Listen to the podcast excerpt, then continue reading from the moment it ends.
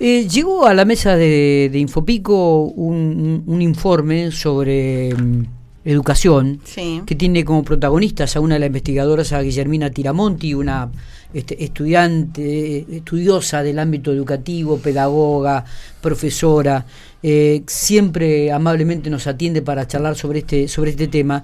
Y me llamó mucho la atención el título, ¿no? Seis de cada diez alumnos vulnerables no alcanzan el nivel mínimo de lectura en primaria.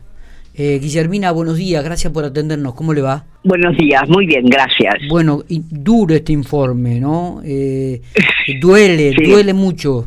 Sí, bueno, porque son seis de cada diez chicos de los sectores vulnerables y el promedio son cuatro chicos de cada diez.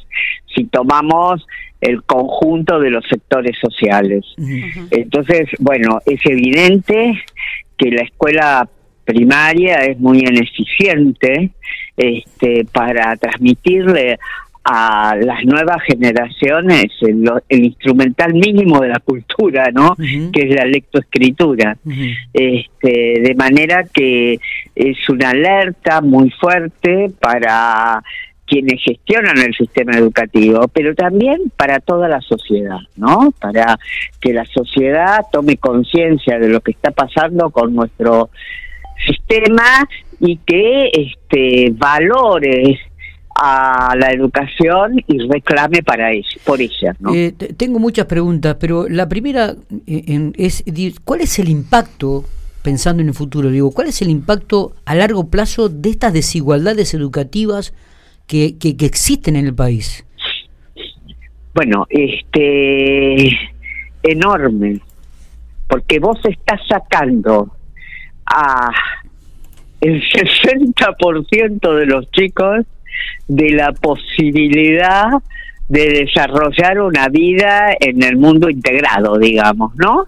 Este, por supuesto, son chicos que están en tercer grado y tienen oportunidades, si es que la escuela, eh, si es que desarrollamos políticas adecuadas, de superar esta esta deficiencia. Pero si un chico no sabe leer y escribir, bueno, de, de adulto, este no podrá integrarse ya a ningún trabajo, porque vos sabés que este, lo que se viene, aunque no estamos muy seguros de lo que se viene, pero sabemos que el conocimiento este, es fundamental. ¿Eh? el conocimiento no solamente del lenguaje, eh, sino también de los códigos, no solamente de los códigos lingüísticos, sino también de los códigos digitales y demás. Entonces, sí, sí, realmente ya estamos hablando de inteligencia artificial y parece mentira que tengamos problemas con que los chicos no puedan leer en tercer grado un, porcentaje de 6 de cada 10, ¿no? con un promedio de 4 de cada 10 prácticamente en todo el país. E, e, evidentemente esto duele muchísimo este, y pensar en lo que puede ser la Argentina en un futuro. ¿De qué manera las diferencias estas socioeconómicas, Margarita, eh, Guillermina, digo, afectan, afectan la participación de los padres en este proceso educativo? Bueno, hay, hay un tema. Sabemos que los chicos que vienen de familias educadas, familias donde el chico ha escuchado un código lingüístico complejo y donde también en su familia hay este bueno la utilización de la lectoescritura este bueno esos chicos tienen mayor facilidad para incorporarse a la cultura letrada que le propone la escuela. Pero además están los padres que en general pueden hacer mayor seguimiento de los chicos. En, en, contraposición a esto, los chicos más vulnerables son chicos que vienen en general de familias poco educadas, poco escolarizadas, que utilizan un código lingüístico muy elemental muchas veces que no ayuda. No, la cultura de origen y la cultura que le propone la escuela es muy disímil. Y por lo general, dada esta situación, los, los padres tienen menor capacidad de acompañar y hacer seguimiento de los chicos. Y de paso, te paso un aviso, ¿no?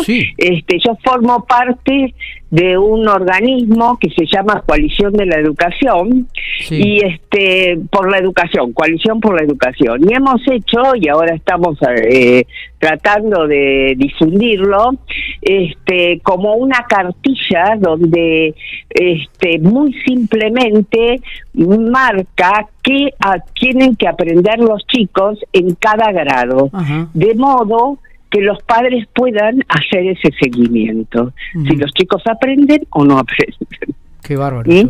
qué increíble. Eh, ¿cómo, se comparan, Guillermina, los resultados de, la lectura de los estudiantes argentinos en el nivel socioeconómico más bajo con los socioeconómico más alto? Bueno, dentro de la Argentina hay una brecha, ¿no? Hay una diferencia considerable. Pero hay un dato que da el informe que es muy curioso y que además es, eh, muestra que bueno, que la educación es un sistema, que hay vasos comunicantes entre todos los niveles y para todos los sectores sociales. Los chicos de los sectores sociales más altos de la Argentina, que van a escuelas privadas en general, este, tienen resultados educativos semejantes a los chicos de los sectores medios, medios bajos de otros países como Brasil, México y Chile, quiere decir que ni siquiera estamos formando adecuadamente una élite. ¿no? Que nuestros chicos salen sin saber, este, bueno, los chicos pobres sí saben, salen sin saber leer y escribir, y los chicos de los sectores más altos, eh, un porcentaje más alto de ellos sabe leer y escribir, pero no con un resultado óptimo. Qué increíble. ¿Qué, se puede aprender de, estos países que han logrado mejoras sustantivas en los resultados de lectura? Bueno, yo supongo que se puede estudiar qué metodologías están usando, de qué forma llegan a estos resultados. Y yo creo que entonces tenemos que poner en cuestión las metodologías que usamos para enseñar a leer y escribir y el seguimiento que hacemos de los alumnos en sus avances en este proceso. En la Argentina yo creo que las escuelas han perdido el foco en su función esencial, que es la de enseñanza-aprendizaje. Y están más preocupados por, este, no sé, por lo asistencial, y eso tiene un sentido porque estamos aumentando permanentemente el número de nuestros pobres. Este, pero bueno, eh, hemos perdido el rumbo, diría yo. ¿Qué, cómo, ¿Cómo se compatibiliza eh, el hecho de que los chicos pasen prácticamente la misma cantidad de horaria con un teléfono en la mano que la que cursan en una escuela, o más. Este, o más. Con la lectura, ¿no? Eh, sí, pero deberíamos eh, hacer un uso pedagógico de esa de ese aparato que, que los tiene totalmente cautivados. Es algo muy impresionante. ¿eh? Yo voy a reuniones familiares donde los chicos están, este, ya no molestan los chicos, porque están cada uno con su telefonito. ¿eh? Bueno, antes nos sentaban en el rincón en una silla, decían cállense la boca y ahora directamente ya es como que no existen es como que no existe porque están con su teléfono. Bueno, con su teléfono hacen jueguitos, bueno, pero nosotros en la escuela deberíamos hacer, enseñarles, este, un, hacer un uso productivo de esos teléfonos. Por ejemplo, los chicos participan de redes, se conectan con otros chicos, incentivarlos a que en ese intercambio haya este intercambio de información, este haya intercambio de idiomas, este hacer algún uso productivo de eso. Incluso los chicos, en algunos casos ya son productivos, ¿no? Porque hay muchos chicos, por ejemplo, que mm, se preocupan por aprender inglés porque así amplían su capacidad de este de interlocución con chicos de otros países, ¿no? Este, pero bueno, tenemos que pensar la educación a la luz de esa realidad. Eh, ¿Entendés? Sí, totalmente, totalmente. La última, Guillermina, y, así, porque usted también tiene sus cosas. Em, el, ya está planteado el tema, ya están las estadísticas, ya conocemos la realidad. La pregunta es, ¿cómo pueden las políticas educativas reducir esta brecha primero y qué estrategias pueden ser efectivas?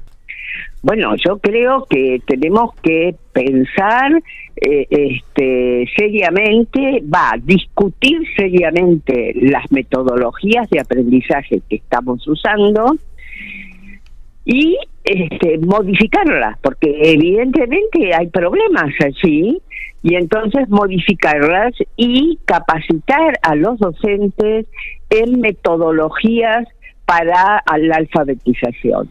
Yo creo que además en la formación inicial, la formación que dan los profesorados es muy débil en el tema de metodología. Los docentes hacen lo que pueden, pero no tienen mucha claridad de qué instrumentos pueden usar para mejorar las posibilidades de alfabetización de sus chicos. Entonces tenemos que insistir en eso, tanto en la formación inicial como en campañas de capacitación para los docentes y de prueba de otras metodologías. Guillermina, le agradezco mucho estos minutos. Siempre es un placer hablar con usted. Seguramente nos volveremos a encontrar en el, con el correr de, de los meses y en este 2023. Muchísimas gracias. No, gracias a ustedes. ¿eh? Adiós. Muy amable.